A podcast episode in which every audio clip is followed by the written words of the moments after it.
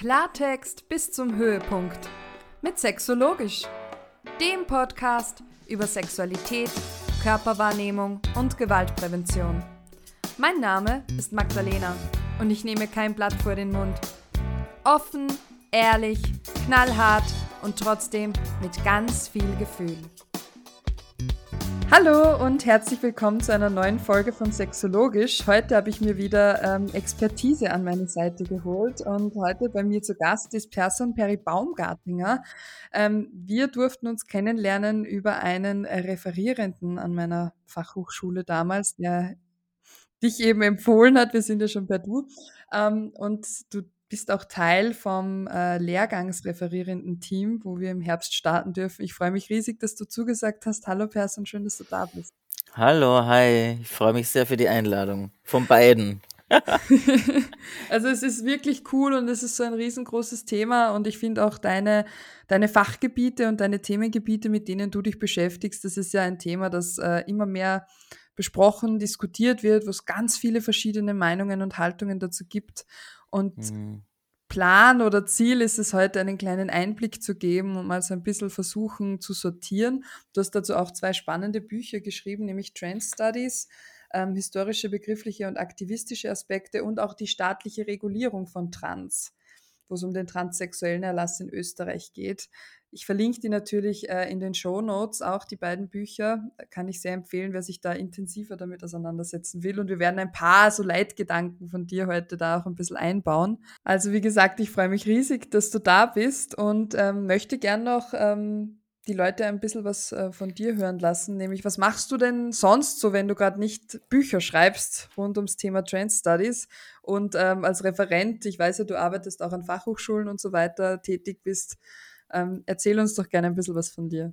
Äh, ja, also zurzeit unterrichte ich sehr viel an, ähm, im Bereich soziale Arbeit, hauptsächlich an der Fachhochschule Campus Wien und Fachhochschule Vorarlberg, äh, im, im Bereich kritisches Diversity und äh, im Bereich Transinterqueer in der sozialen Arbeit, aber auch Sprache und Macht in der sozialen Arbeit, aber auch an unterschiedlichsten anderen Universitäten und Fachhochschulen, das äh, äh Uni St. Gallen, da sind wir jetzt auch an was dran und so. Zurzeit denke ich sehr viel und schreibe weniger und setze mich sehr viel auseinander. Ich, ich, ich, ja, mir taugen diese Fachhochschulen total, weil wir einfach so nah, vor allem ich habe oft auch berufsbegleitende Studiengänge und das ist einfach super, weil du alles, was du mit, was man einbringt, wird quasi in der Praxis dann auch irgendeine, in irgendeiner Form getestet und dann kommt das Feedback und ich mag das einfach total. Also das ist so meine Art, meine Lieblingsart zu forschen und zu denken und, und, und zu handeln, weil das alles für mich zusammengehört. Und, äh, und ich will ja auch immer irgendwas bewirken. Also für mich ist ja Wissenschaft ein Instrument eigentlich, ja, ein Werkzeug, mit dem ich versuche, minimalste Veränderungen irgendwie zumindest zu provozieren. Ob sie dann stattfinden oder nicht, weiß man natürlich nicht. Das hat man nicht in der eigenen Hand. Aber, aber so, und ich habe das Gefühl, bei, bei Fachhochschulen äh, geht es schneller oder anders, weil da einfach, ja, weil wir da einfach näher dran sind. Also wenn ich was zu Transinterqueer mache und dann die Leute aus ihrer Arbeitspraxis erzählen und wir dann überlegen, wie könnte man das jetzt einbinden und wie könnte man dafür trans- und inter- und nicht-binäre Personen jetzt was ändern und wie kann man das dann auch umsetzen, weil natürlich Sozialarbeiterinnen ja auch in strukturellen Kontexten sind, die, die ähm, auch ihre Einschränkungen haben und mhm. so, ja. Also wie, wie kann man da trotzdem was finden und sowas äh, macht mir total Spaß und da habe ich auch das Gefühl, ich kann tatsächlich oder wir gemeinsam können noch was machen. Genau, also das mache ich zurzeit sehr stark. Ich habe auch tatsächlich im Kopf mal wieder was zu schreiben, ein Buch, aber das ist noch nicht reif genug. da bin ich noch überlegen, wie, was, wo. Sprache ist immer ein Riesenthema von mir. Ich habe ja Sprachwissenschaft studiert auch und äh, habe dann eine Doktorarbeit auch gemacht in Sozialgeschichte und Sprachwissenschaft und eben Geschlechterforschung mit den Trans-Studies. Ich mache viel Trainingsberatung, bin auch immer wieder mal so ein, ein bisschen künstlerisch und im, im, im Kulturproduktionsbereich tätig. Ich habe so ein paar Projekte, die Queeropedia, das ist so ein kritisches Lexikonprojekt mhm. an dem ich mittlerweile doch schon sehr lange, jetzt bin es mir letztens aufgefallen, dran bin, dass immer wieder andere Varianten hat. Also ein Buch oder eine, eine Freakshow haben wir mal gemacht oder ein, das war eine Modeshow auch. Und in Kassel, an der Kunst Kunsthochschule Kassel, habe ich auch mit einer Gruppe von Studierenden ein total tolles Produkt gemacht, das, das vielleicht sogar für den Lehrer interessant wäre, fällt mir jetzt gerade auf. Dass ich zeig dir das mal. Gerne. Weil das war wirklich, die haben wirklich toll. Also da passieren immer so tolle Sachen, ne? Also wenn man so diesen kreativen Raum hat, was ja ein totaler Luxus auch ist, mhm. überhaupt so ein, mhm. diese Zeit und diesen Raum zu haben und ähm, und manchmal passieren einfach coole Sachen. Manchmal geht der Funke über und man hat, man produziert irgendwas Tolles. Ähm, genau, und jetzt beim Crip Magazine habe ich einen Beitrag gemacht. Das, ich weiß nicht, ob ihr das Projekt von Eva Egermann, ob ihr das vielleicht kennt oder mhm. du, Magdalena, das vielleicht kennst, wo auch die Cripedia ein bisschen einen Platz drin hat oder auch mit der Kunsthalle. Äh, da haben wir eine Gesprächsperformance äh, gemacht die war, die kann man auch nachhören. Das sind so tolle, wir haben so tolle Leute eingeladen. Es war echt, also es war einfach nur ein, ein, ein Wohlgefühl, überhaupt diese Gespräche zu führen mit diesen tollen Leuten und so. Das ist ja auch so ein Luxus, kennst du vielleicht vom Podcasten auch, ne? Wie viel Spaß das auch macht, mit Leuten zu reden und was man da alles so für tolle Sachen erlebt einfach. Mhm. Ja. Und was man immer wieder auch dazulernen darf. Dadurch ja. alleine, dass man ja die Gespräche führen kann. Ja, ja. voll. Also ich verlinke das auf jeden Fall alles in den Show Notes für die Leute, die jetzt neugierig sind und sich das gerne im Nachhinein anhören und ansehen wollen. Und ich meine, wir, wir sind schon ein bisschen eingestiegen, was so Sprache betrifft, äh, reden oder über Dinge sprechen ähm, oder auch über Menschen sprechen. Und äh, gerade wenn es um Sprache und äh, Gender geht, gibt es ja zum einen mega viele Begriffe, also ähm, auch immer wieder neue Begriffe. Ähm, und viele Menschen sagen, ich blicke da eigentlich gar nicht mehr durch. Oder ich kenne zum Beispiel auch den Unterschied zwischen Trans und Transvestit nicht. Ja, also das erlebe ich immer häufiger. Oder was ist dann der Unterschied zu einer Drag Queen oder einem Drag King? Ähm, vielleicht können wir mal mit so ein paar Begriffsklärungen anfangen, weil ich glaube, wir müssen bei den Basics anfangen, bevor wir uns dann weiter nach oben handeln. Ja, also Trans ist auch Basics, weil ich glaube, die Diversität ist eigentlich das Basics. Aber ich weiß schon, dass uns ständig, also im Grunde wird uns ständig erzählt, es gäbe Basics und es gäbe quasi mehr oder so, ne? Das sind dann quasi, also ich sage das jetzt nur, weil das sprachlich ein Unterschied, weil wir einen Unterschied kreieren, wenn wir das sagen. Mhm, ja, weil wir plötzlich stimmt. einen Unterschied machen zwischen Basics sind Männer und Frauen und der Rest sind dann die komplizierten oder so. Ich weiß, du meinst es nicht so, aber das ist einfach nur was passiert automatisch, wenn wir, wenn wir sprechen oder gebärden, ja, wenn wir solche äh, Punkte aufmachen. Aber ähm, es war jetzt eher so gemeint, Basics bezogen auf ähm, nicht nur Männer und Frauen, sondern Basics im Sinne, wir klären mal Begrifflichkeiten und schauen uns dann den großen Diskurs an. Wobei ja auch bei Begrifflichkeiten ich zum Beispiel gelernt habe oder mitbekomme auch immer wieder, nur weil ein Begriff, äh, sage ich mal, 80 oder 90 Prozent so verwendet wird, heißt das nicht, dass jede Person diesen Begriff genau so für sich verwendet. Ja, ja. genau. Ähm, vielleicht, ich weiß jetzt nicht, was für Begriffe so ähm, in deinem, also von, von denen, die uns jetzt zuhören oder vielleicht dann zuhören werden, so bekannt sind oder üblich sind. Ja, ich denke mir, Mann, Frau, das sind so Begriffe, die kennen wir alle ständig, die hören wir ständig, von denen gehen wir aus, dass es sozusagen die Normalität sei.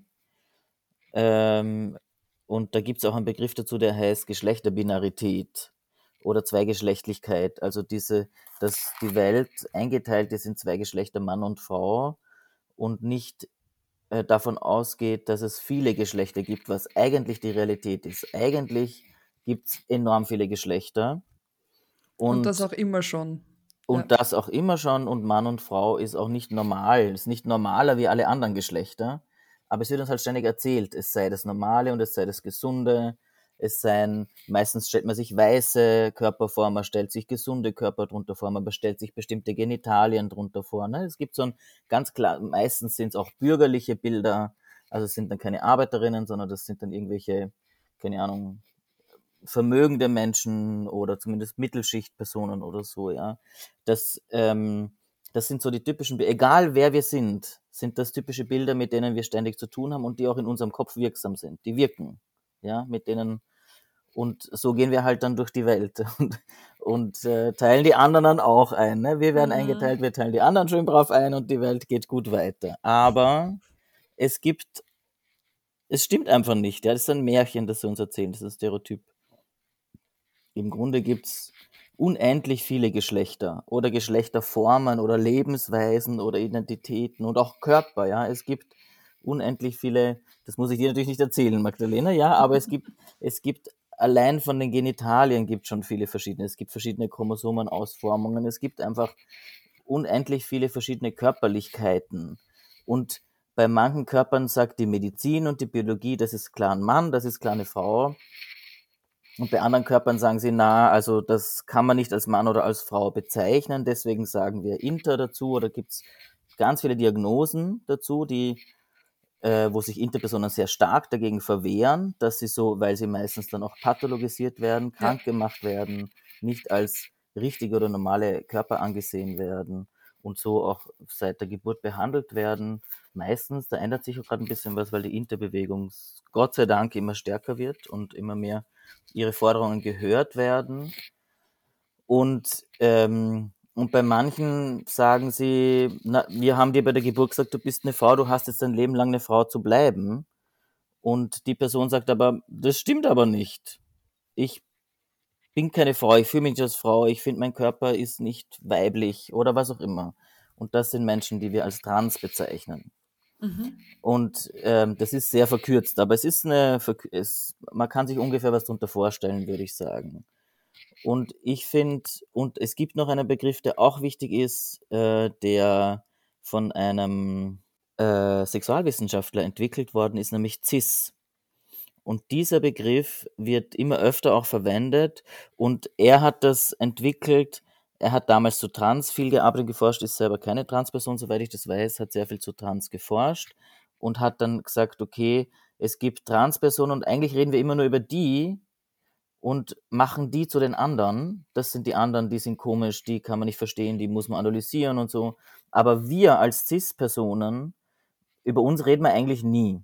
Und dadurch machen wir uns zum Normalen, zur Norm, indem wir über die anderen als etwas anderes sprechen und, äh, und hat dann gesagt, wir brauchen jetzt einen Begriff und hat eben diese Cis-Sexualität, damals hat man noch Transsexualität gesagt, das ist ein alter medizinischer Begriff, mhm. der meistens abgelehnt wird, außer wenn Personen das für sich, Transpersonen das für sich selber verwenden, also als selbstbestimmten Begriff.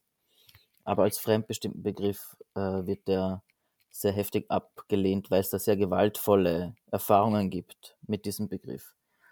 Ähm, und der hat dann gesagt, ich, wir sagen jetzt cis, weil trans heißt über darüber hinaus, kommt aus dem Lateinischen und cis mhm. heißt quasi äh, diesseits sozusagen auf der Seite und trans wäre dann auf der anderen Seite. Und so hat dieser cis-Begriff dann, der ist dann in den angloamerikanischen Raum gekommen und von dort wieder zurückgekommen, interessanterweise. Und die meisten Leute sagen, es ist ein englischer Begriff, aber dabei habe ich das in meiner Recherche anders äh, gefunden. Vielleicht ist er gleichzeitig entstanden. Spannend. Das kann sein. Ja, finde ich auch interessant. Das ist so ein bisschen mein Ding auch, ne? Also als Sprachwissenschaftler weiß ich, wie viel Geschichte in den Begriffen drin ist, die wir verwenden. Also den, dem nachzugehen, wo, woher kommt das eigentlich das Wort und oder der Begriff oder die, die Metapher oder so, ja, und was hat mhm. die für eine Bedeutung? Warum nehmen das manche Leute als diskriminierend wahr? Warum nehmen das Leute als, warum sagen die, der Begriff geht gar nicht? Das ist immer, da, steckt immer ein Grund dahinter, der auch ernst zu nehmen ist, meiner Meinung nach. Ja. Weil das Leute sind, die damit verletzt und diskriminiert und abgewertet werden. Sind fast immer solche Begriffe. Aber das ist ja auch, finde ich, wie du schon sagst, Sprachwissenschaft, das ist ja eine eigene Wissenschaft, weil hinter jedem Wort so viel steht und steckt und so viel Geschichte. Und wir haben ja, ja. vorhin auch schon ein bisschen über diese äh, Denkmuster gesprochen. Wenn wir an einen Mann oder also einen Cis-Mann oder an eine Cis-Frau denken, haben wir sehr stereotype Bilder, die auch mit Klassismus einhergehen, ähm, ähm, die auch irgendwie mit, mit, Kapitalismus, mit Rassismen natürlich, äh, also da hängt ja so viel dran, dass uns oft gar nicht bewusst ist. Ja. Darum finde ich das unglaublich spannend. Das heißt, ähm, meistens spricht man ja jetzt aktuell von Transpersonen oder Mhm. Transgender noch eher. Ähm, ich fand transsexuell auch immer schwierig, weil es das Gefühl vermittelt, es sei eine sexuelle Identität und das ist es ja nicht, sondern eher eine Geschlechtsidentität. Genau. Also das war auch ein langer Kampf von, von wirklich ein expliziter Kampf von TransaktivistInnen, diese, und diese Unterscheidung klar zu machen, bei Trans geht es nicht um Sexualität, sondern um Geschlecht. Das war früher, das ist auch von Anfang an, wie die angefangen haben, um die Jahrhundertwende vom 19. zum 20. Jahrhundert sich mit dieser, mit Trans im weitesten Sinne zu beschäftigen. Also da gab es noch Homosexualität und Transsexualität und ganz furchtbare Begriffe für Inter, die werde ich jetzt gar nicht nennen. Ähm, und das waren, und das waren Begriffe, und, und das, da war alles noch irgendwie zusammengedacht.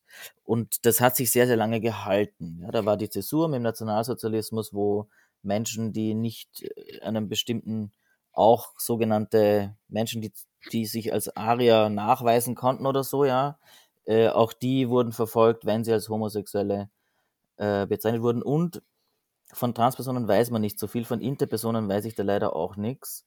Man weiß nur, dass Transpersonen, wenn sie als sogenannte Homosexuelle diffamiert worden sind, dann wurden sie als Homosexuelle ver, äh, äh, verfolgt mhm. und auch ermordet. Und, und das hat natürlich, also das steckt total in den Knochen, ne? noch Jahrzehnte danach. Also Transpersonen haben sich halt versteckt und das ist auch danach noch lange so geblieben. Also in Österreich haben in den 80ern Transpersonen wieder angefangen, wirklich äh, als Gruppen sich zu formieren, also sich zu treffen und zu sagen, hey, wie geht's denn dir und wie geht's denn dir? Und zu merken, wir haben ähnliche Probleme mit dem Staat, wir haben ähnliche Probleme mit der Arbeitsstelle, wir haben ähnliche Probleme mit dem AMS, ja, wir haben ähnliche Probleme mit der Bildung, wir kommen da nirgends rein, weil die finden, halten uns für pervers und krank und Freakshow und so. Und das mhm. sind diese Kontinuitäten aus dem Nationalsozialismus noch. Und, äh, und dann ging es darum, ähm, sich zusammenzutun und gemeinsam zu kämpfen. Ja, es ist so spannend, weil man ja eben, also ich habe es ja auch in deinen Büchern, ich habe es ja nicht komplett gelesen, aber Auszüge und, und, und Kapitel und war teilweise fassungslos, was da alles noch dahinter steht eigentlich. Dinge, über die wir sonst ja. nicht mehr sprechen und nicht mehr reden, weil das ist ja eh Vergangenheit, aber es wirkt halt, es wirkt sich halt nach wie vor aus. Und darum finde interessant, dass ja. du heute da bist. Ähm, wir haben schon so ein bisschen drüber gesprochen, äh, man wird dann oft so abgestempelt als Freakshow und so, beziehungsweise wird ganz oft ja Transgender und äh, Transvestit oder Travestie in einen Topf geworfen. Ähm, was ist da der Unterschied? So ein klassischer Unterschied ist, ich habe interessanterweise heute nochmal so ein Lehrbuch zum ICD-10 oder zum ICD gelesen. Das ist International Classification of Diseases und äh, and Related Health Problems oder so irgendwie heißt es. Und das ist quasi das Grundlagenwerk für die Definition von Krankheiten im europäischen Kontext. In, Im US-amerikanischen oder im angloamerikanischen Kontext ist dann der DSM, Diagnostic Statistical Manual oder so. Das ist jetzt ungefähr. ähm, und äh, die machen einen, einen, interessanten Unterschied zwischen, also es gibt ja die Diagnose, es gibt also Transsexualismus, das ist die F64.0-Diagnose, gilt noch immer als Persönlichkeitsstörung. Ähm, das heißt, Transpersonen sind, gelten noch immer als krank, ja, und als gestört. Also wird tatsächlich auch mit Störung bezeichnet. Und es gibt auch was zu, Tran zu, zu transvestitischem Fetischismus. Also wenn Leute Lust drauf haben, ein Geschlechterrollenspiel im Sex zu haben. Also wenn ein Mann, Cis-Mann, sagt, mich macht es an, wenn ich als Frau Sex habe. Oder, oder bestimmte Accessoires, die wir als weiblich oder als für, zu Frauen gehörig zählen oder so. Und interessanterweise ist mir jetzt aufgefallen, dass die auch diesen Unterschied machen zwischen, also dieser transvestitische Fetischismus. Ich meine, das sind alles ja. furchtbare Begriffe. Ja. Beim Zuhören wird einem ja schon unangenehm, ja. Also man merkt ja eh auch schon äh, in der Sprache auch Transsexualismus. Was ist denn das? Ne? Da denkt man sich, man ist im letzten Jahrhundert, im vorletzten ja. Jahrhundert oder so, ja. Ähm, und, und die machen einen klaren Unterschied zwischen bei Trans in, zu Geschlecht und bei Transvestismus uh, zu, ähm, äh, zu Sexualität. Aber Travestie ist nochmal was anderes, weil Travestie ist ähm, ist eine Performance, sind Shows. Das heißt nicht, dass die Personen was spielen. Es gibt, man verwendet meistens die englische Begriffe Drag Queen und Drag King, also Personen, die als Frauen, das sind die Queens, oder als Männer, das sind die Kings, auftreten. Ähm, das ist ein, also manche, für manche ist es wirklich eine Performance, ein Job, eine Arbeit, die sie machen, für manche ist es aber auch Teil ihres Lebens. Das heißt, es kann auch eine Form der mhm. Identität mhm. sein, aber es ist nicht trans im Sinne von, wie ich es vorhin erzählt habe. Also das ist, würde ich sagen, ein also Unterschied. Also Meistens sagt man trans, also äh, Drag-Personen ziehen sich als das andere Geschlecht an, aber es gibt ja auch androgyne Drag-Personen oder, oder so, ja. Genau, also da ist auch so der Unterschied. Also nur weil ich ähm, mich gerne als Drag Queen oder Drag King präsentiere, heißt das nicht, dass ich auch trans bin. Also es könnte natürlich auch sein, aber häufiger, so wie ich es erlebe, genau. so ein bisschen von der Szene, die ich kenne, ist es so, dass das ähm, eher getrennt ist, dass das nicht, also wichtig ist, dass es nicht automatisch zusammengehört. Genau, genau. Ja, spannend. Und diese, es war, ist ja auch interessant, dass der, einer der ersten Vereine in den 90ern haben sich in Österreich Transvereine angemeldet, gleich mehrere. Also da war irrsinnig viel los Anfang der 90er in Österreich zu Trans. Und ein Verein hieß äh, Transvestit in mit großem I damals. Äh, Verein für Transgender oder so irgendwie. Ähm, also die hatten, da ging es auch darum, diesen Begriff, der ja abwertend meistens verwendet wird und verwendet wurde, auch medizinisch, den sich anzueignen. Das ist heute Transvestit, sagt man eigentlich fast gar nicht mehr, würde ich sagen, außer es ist ein, außer es ist irgendwie ja, abwertend. Also als Beleidigung, ja. Oder ja. medizinisch, ja, ja, schon. Ja, mittlerweile sind, ist das halt, ja. finde ich, auch ersetzt worden durch die Begriffe Drag Queen und Drag King. Das ist Travestie. Genau, ja, eher. Aber ja. die werden ja jetzt oft auch synonym verwendet. Also Travestie und Transvestit, das ist ja auch für viele nicht so eindeutig. Aber es gibt Unterschiede, ne? Genau. Ja. Okay, ja, es ist total interessant auch, ähm, wie man trans schreibt. Dann könnte man ja auch noch über generelles Gendern, muss man dann auch sprechen. Wie kann ich den Menschen ähm, mitbenennen und mitmeinen. Ähm, eigentlich mehr mitbenennen als mitmeinen, weil das sagen sie uns ja auch die ganze Zeit, dass, dass ich, wenn ich von der männlichen Form spreche, natürlich eh Frauen auch mitmeine. Ich meine, dann super, dann meinen sie ein zweites Geschlecht mit, wir haben aber so viel mehr. Ne? Ähm, das funktioniert halt nicht, weil wir denken in Bildern und wenn wir das hören, das gibt es ja auch einige Studien dazu, die das belegen. Darum ist es wichtig, da auf die Sprache zu achten. Und jetzt gibt es dann natürlich auch so Diskussionen, wie benenne ich das dann, dass sich alle Menschen mit einbezogen fühlen? Oder ich kann dir zumindest von mir erzählen, ich habe gelernt, also ich lerne jeden Tag noch dazu, aber ich habe gelernt, präziser zu werden in dem, wie ich Dinge beschreibe, vor allem wenn es um so Körpernormen geht, wie zum Beispiel beim Zyklus. Mhm. Ich spreche nicht mehr vom Zyklus der Frau, zum einen, weil nicht alle, die sich als Cis-Frau identifizieren oder generell als Frau identifizieren, menstruieren und zum anderen, ähm, weil das halt eine, eine, eine komplette Lebensrealität weglöscht oder unsichtbar macht. Aber in manchen ähm, Fällen ist es nach wie vor nicht so einfach. Vor allem, wenn Menschen sich zum allerersten Mal mit äh, Geschlecht und Identität und Co. beschäftigen, weil dann wird es natürlich kompliziert, wenn ich dann mit diesen ganzen Begriffen komme und ich eigentlich mal, so wie wir es jetzt gerade gemacht haben, so eine kurze Info bräuchte, was ist denn jetzt was? Ja, und das Schwierige an der ganzen Sache ist ja, äh, sobald man anfängt, was zu konkretisieren, einen Begriff zu konkretisieren, lasst man urviel mhm. weg. Also ich, ich tue mir jedes Mal schwer zu sagen, und ich sage auch jedes Mal ein bisschen was anderes, ja, weil ich meine, weil wir noch immer so stark diese Vorstellung haben, es wäre ganz klar, was Frauen und Männer sind. Das stimmt überhaupt nicht. Ja, man muss nur mal rumgehen und einfach nur Leute fragen, na, was ist denn für dich eine Frau? Da werden tausend Sachen rumkommen. Und ich habe das eine Zeit lang versucht. Ich bin nicht rumgegangen und gesagt, okay, was ist für dich ein Mann? Was, was ist für dich ein Mann? Ja, was ist ein typischer Mann, habe ich gefragt.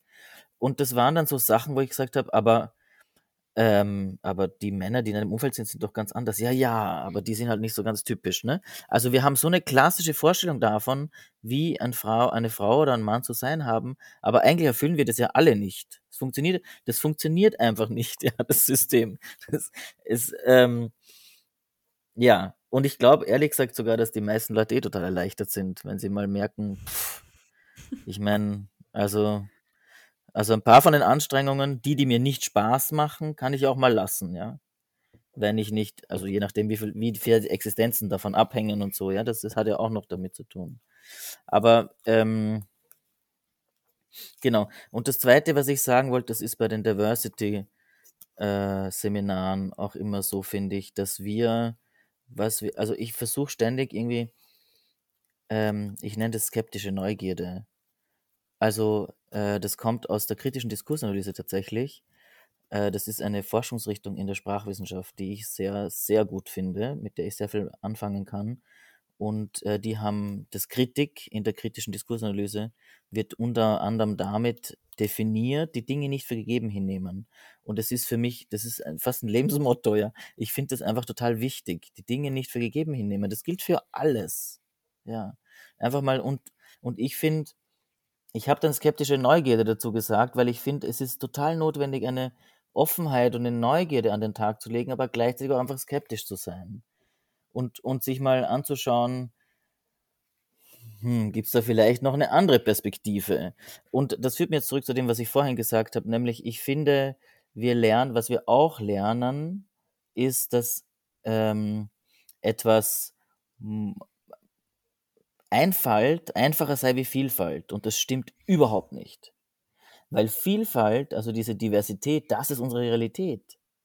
Und wir lernen aber, also gibt es ja auch ganze Theorien dazu, wir würden quasi Menschen in Boxen einordnen, damit wir überhaupt durch den Tag gehen können, weil das wäre ja ganz schlimm, wenn wir plötzlich unglaublich Vielfalt sehen würden oder wahrnehmen würden oder so.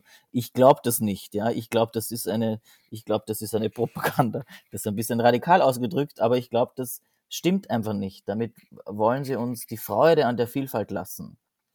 Und, und aus diesem, aus diesem, äh, wenn wir das aber ständig hören und lernen, ja, in, in unser ganzes Leben lang, dann haben wir irgendwann mal, dann irritiert uns das oder es erschreckt uns vielleicht sogar, wenn da Vielfalt daherkommt.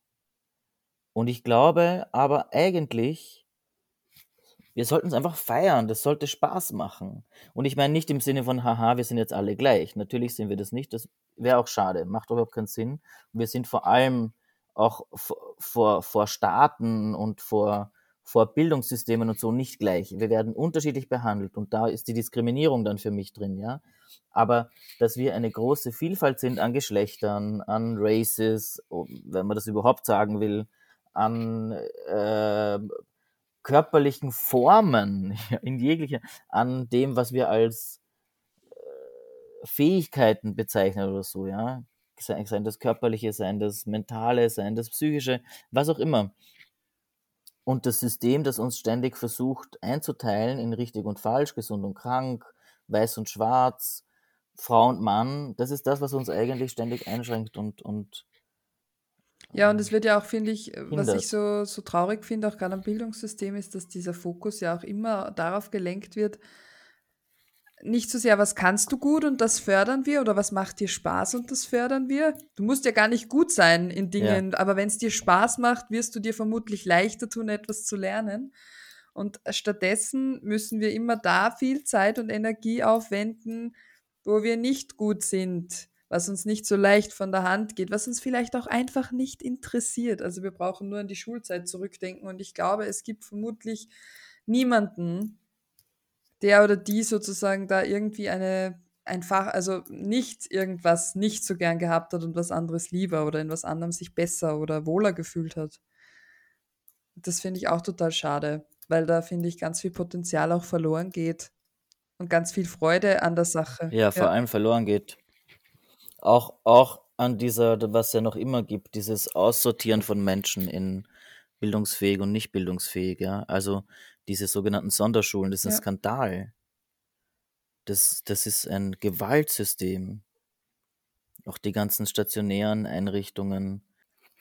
Und, und weißt du, ähm, ich denke auch, ähm, mir wird dann manchmal, manchmal sagen die Leute dann, das ist zu verwirrend, was ich sage, weil ich zu weitgreifend bin, ja.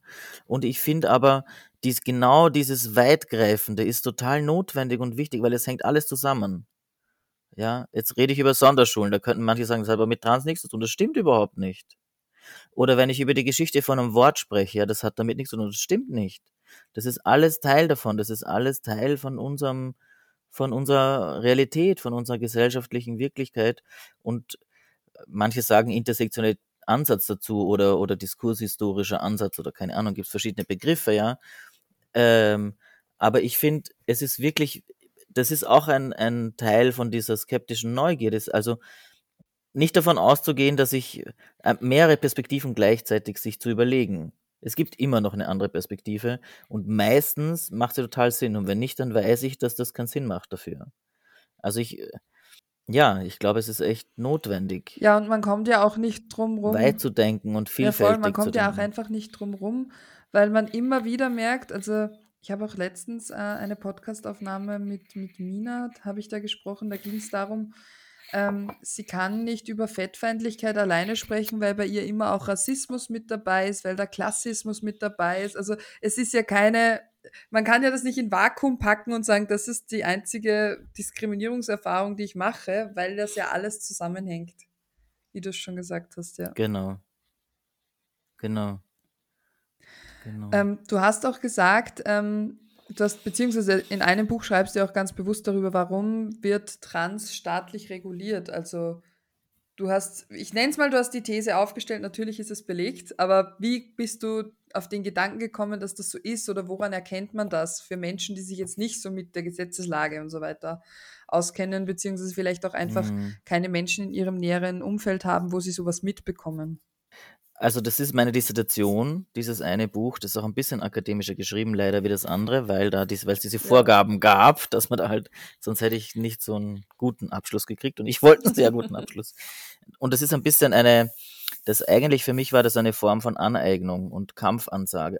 Kampfansage nicht, das war eine Aneignung, weil mir das passiert ist. Also als Transperson, der noch in diesen transsexuellen Erlass reingefallen ist, mir sind Sachen passiert, die ich nicht für möglich gehalten hätte, dass ein Staat das wirklich darf. Also ich habe Zwangsoperationen äh, mhm. machen müssen. Ich bin zwangssterilisiert. Das war für mich ein Riesentrauma, ist es noch immer. Ich bin, ähm, ich musste Therapiestunden nehmen, die ich auch noch selber, ich musste auch alles außer den Operationen selber zahlen. Ich musste aber an einem bestimmten Zeitpunkt eine bestimmte Art von Hormone nehmen. Ich habe äh, mich als krank deklarieren müssen, F64.0 Transsexualismus. Ich musste mir anhören, ich musste mit unterschiedlichsten Gutachten und Körperuntersuchungen, also es war wirklich, ich, ich war so baff, wie sehr, also baff ist ein bisschen zu schön gesagt, ja, ich war mhm. erschüttert wie sehr der Staat in meinen Körper, in meine Psyche, in meinen Verstand eingreifen darf und dass es tut. Und ich habe mir dann überlegt, okay, wie, wie, warum, wie geht denn das überhaupt? Wer sagt denn, dass das geht? Ja, wer schreibt das vor? Und hab, bin dann halt auf diesen sogenannten transsexuellen Erlass gekommen und äh, dachte mir nur, ich schaue mir das mal an. Ich will sprachwissenschaftlich sehen, weil für mich war das ganz klar eine Kontinuität aus dem Nationalsozialismus. Mhm. Ganz klar. Also allein die Zwangssterilisationen, diese zwangskörperlichen Maßnahmen, diese. Und ich wusste dann schon, ich war dann schon, ich tue ein bisschen schwer mit dem Aktivismusbegriff, aber ich war aktivistisch unterwegs, wenn man so will. Ich habe mich mit dem Thema auseinandergesetzt und war auf Podien und habe Texte geschrieben und Workshops gemacht und so. Ähm, und mit anderen Transaktivistinnen auseinandergesetzt und, und ausgetauscht und wusste schon, dass es den gab und dass der vor allem eigentlich gar nicht so heftig gewesen wäre. Es ist ja nur ein Erlass und mhm. kein Gesetz. Gar nicht so heftig gewesen wäre, wie das, was der Staat Österreich eigentlich gefordert hat. Man hätte da viel mehr verhandeln können. Und ich wusste auch, dass der seit Jahrzehnten äh, diskutiert wird und dass Trans, einzelne Transpersonen und Transaktivistinnen seit Jahrzehnten dagegen vorgehen und da einfach nichts weitergeht und der eigentlich von Mal zu Mal, von äh, Veränderung zu Veränderung rigider geworden ist. Am Schluss sind sogar bestimmte ganz genaue Operationen drin gestanden, die zu machen sind.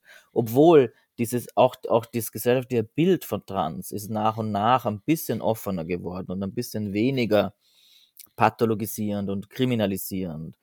Und trotzdem hat das Innenministerium da so heftig reagiert und das fand ich irgendwann, dachte ich mir, das schreibe ich jetzt mal genauer an. Und äh, ja, und habe dieses Riesending mhm. da geschrieben, das daraus entstanden ist.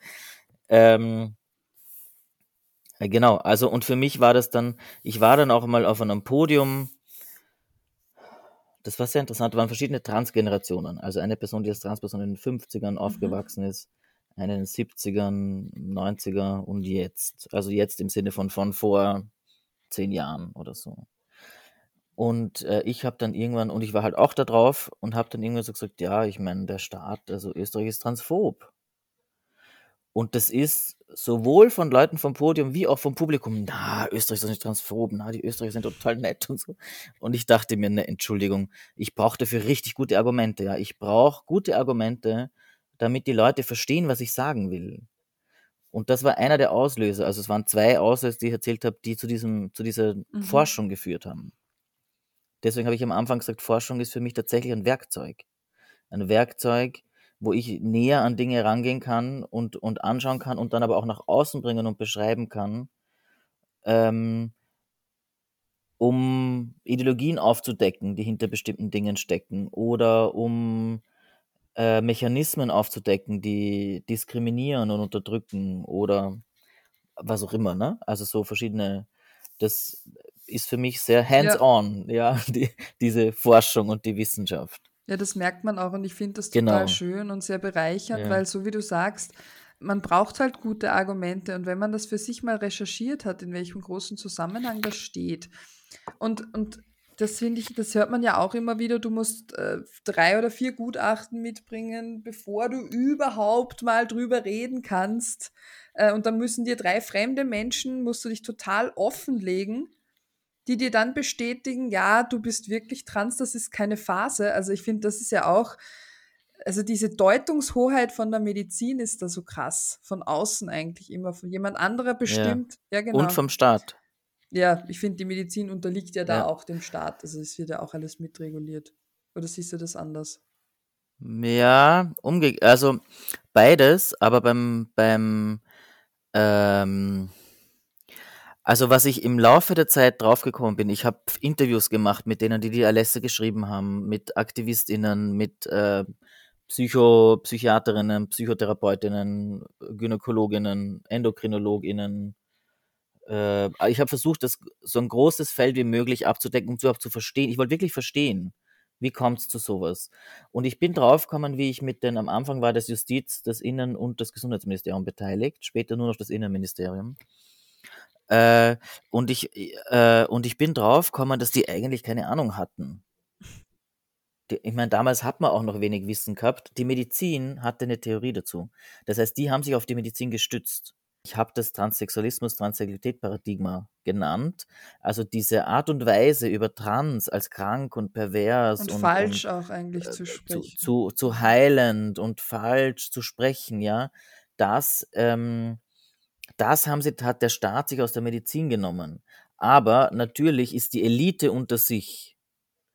Und die Elite, äh, damit meine ich jetzt, ähm, in Österreich ist die Akademie sehr viel wert, ja. Also dieser Klassismus in Österreich ist sehr stark noch in diesem alten monarchischen Denken so ja verhaftet.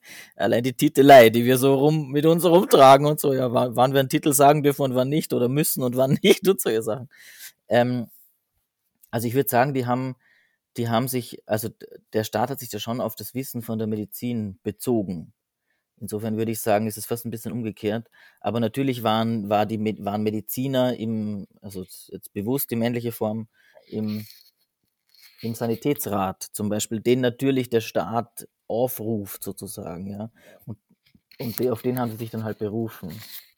Oder sie haben dann vers oder die, die Rechtsprechung. Also es sind ja einige Leute, Transleute gegen diesen Erlass vor Gericht gegangen, vor unterschiedliche Gerichte. Und äh, man sieht dann auch, das, die habe ich mir auch angeschaut, diese äh, Erkenntnisse heißen die beim Verwaltungsverfassungsgerichtshof. Man sieht auch, wie die sich langsam ändern, weil sich einfach dieser Wissensstand in der Medizin ändert. Deswegen ist es so notwendig, in diesen Wissensstand einzugreifen. So, also es ist so ein bisschen, es ist, es ist sehr dicht verwobene Beziehung sozusagen. Aber ähm, es ist nicht nur, man kann nicht sagen, das ist das eine Mhm. oder das andere, sondern es ist sehr tief verwoben. Und ich habe das auch hier, also ich habe auch absichtlich AktivistInnen mit reingenommen. Erstens, weil ich finde, von AktivistInnen meistens das große Wissen kommt, ja, weil die sich theoretisch und alltagstechnisch und praktisch und mit ihrem eigenen Leben und ihren eigenen Körpern, jetzt im, Be- im Fall von Trans auch, einfach mit den Themen auseinandersetzen müssen und den, denen, die über sie bestimmen, meistens mindestens drei Schritte voraus sind. Aber auch, weil sie, ja- weil AktivistInnen ein Teil vom Staat auch, wir sind ja alle ein Teil vom Mhm. Staat. Und äh, dadurch aber auch, wenn sie eingreifen, wenn sie zu Parteien gehen und versuchen, parlamentarisch irgendwas einzubringen, oder wenn sie Straß zu Straßenfesten gehen und versuchen, Unterschriftenlisten zu sammeln, oder wenn sie ähm, Vorträge halten oder auf Medizinerkongresse gehen oder so, ja. Das sind alles Situationen, wo sie auch einen Einfluss haben und auch ein Wissen, ein ganz wichtiges Wissen reinbringen. Und man sieht es nach und nach auch in der Sprache, die verwendet wird. Oder auch zum Beispiel, dass der ICD 11, der neue dann, da wird Trans keine Störung mehr sein. Also das und das war jahrelanger internationaler Kampf. Da haben sich Transleute international zusammengetan und haben es auch Mhm. geschafft, dass es noch drin ist, weil manche Transpersonen wollen medizinische Veränderungen und das ist auch notwendig. Das ist Kriegen einer Schwangeren Ja. verweigert man das ja auch nicht, hoffentlich. Und äh, und manche brauchen es aber nicht. Und diesen Zwang rauszunehmen, aber trotzdem die Möglichkeit zu haben, dass es Dass es für die, die es ähm, gern hätten, möglich ist. medizinische Ja. Unterstützung Ja. gibt und vom Staat finanziert wird. Ja. Wichtig ist, dass die, wir haben über diesen Erlass geredet, ja, über den transsexuellen Erlass, der ist nicht mehr in Kraft, also der ist nicht mehr aktiv, gültig und heutzutage ist es äh, ein, einfacher in Anführungsstrichen. Ja, also nicht, dass die Leute dann glauben, man muss das noch immer alles machen. Vielleicht, wenn du die Seite von TransX oder so dazu pinnst, es gibt noch immer Forderungen und Diskriminierungsstrukturen. Man darf zum Beispiel noch immer nicht den Vornamen wählen oder auch beim Geschlecht gibt es nur zwei Optionen für Transpersonen. Für Interpersonen gibt es sechs Optionen. Ähm, für Cis-Personen gibt es auch nur zwei, die könnten sich auch mal aufregen, ne? dass sie das irgendwie langweilig finden oder so. Man könnte da auch ein Bündnis schaffen. Aber nur, dass das klar ist, dass es jetzt braucht ein Gutachten. Es braucht noch immer diese Krankheitsdiagnose, aber es braucht ein Gutachten, ja, und nicht mehr den ganzen Weg. Außer, es steckt ein bisschen Klassismus auch drin. Wenn man es über die Kassa machen will, also wenn man bestimmte operative Methoden haben will, dann muss man wieder diesen Weg da gehen, den sie als Weg bezeichnen. Also Ja. man sieht, was da eigentlich alles dranhängt. Also es war jetzt Mhm. irgendwie ein Sprung durch die Geschichte, aber auch sehr viel Persönliches. Darum bin ich total dankbar, weil diesen Einblick hat man als Laie nicht. Also wenn man nicht wirklich mit äh, Betroffenen spricht, die sagen, das ist meine Lebensrealität und das, das, das, das durfte ich mir schon anhören oder da musste ich überall durch oder so, dann kann man sich das oft gar nicht vorstellen, weil man sich denkt, krass, das gibt's doch nicht. Also das darf es doch gar nicht geben.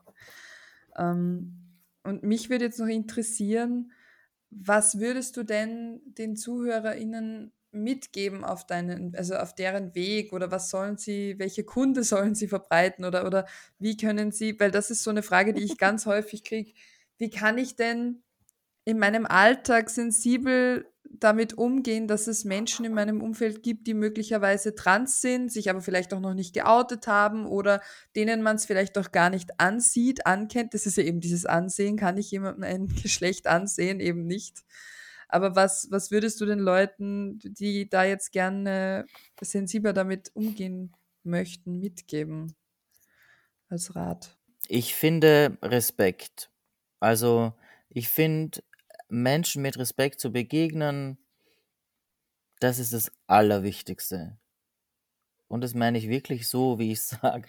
Also ich muss, ich finde ja, ich muss überhaupt nichts wissen zu Trans. Also mein akademisches Umfeld hat viel diskriminierender und, und auf mich reagiert wie mein nicht akademisches Umfeld. Die haben viel respektvoller auf mich reagiert als Transpersonen. Und das, äh, das war für mich ein Augenöffner mal wieder, so ein sehr ableistischer Begriff. Das hat mir, das hat mir total viel gezeigt oder Mhm. bestätigt, ja. Nämlich auch diese Vorstellung von Bildung würde weniger diskriminierend machen oder so. Das ist ein totaler Blödsinn. Das funktioniert überhaupt nicht. Und, und ist äh, mal so, mal so. Man kann da nicht, ich glaube, da gibt's, kann man keine Ja. Klassenzuschreibungen machen, ja. Also, also ich finde, Respekt ist das Allerwichtigste. Und ich kann mal, ja, ich, ich habe irgendwie das Gefühl, damit, alles, was ich jetzt sage, ist quasi einschränkend. Ne? Das ist total schwierig. Aber ich finde, wenn die Person sagt, ich möchte mit er angesprochen werden oder ich möchte mit sie angesprochen werden oder ich möchte bitte nur mit meinem Vornamen angesprochen werden, wo liegt das Problem? Dann mache ich das halt. Und wenn mir mal was rausrutscht, ist ja nicht schlimm, ja. Also ich, oh, entschuldige, genau, äh, er. Ich habe eigentlich er gemeint oder so, ja. Und damit hat sich die Sache, also so ein auch entspannter Umgang, diese, die, ich glaube, ähm, ich habe eine Zeit lang auch viel drüber nachgedacht, woher eigentlich diese, dieses Argument kommt, man hätte Angst davor, was Falsches zu sagen. Und ich glaube, das hat ganz stark damit zu tun, dass immer mehr Menschen, die wir als Minderheiten verstehen, anfangen zu sagen, Leute, so geht das nimmer.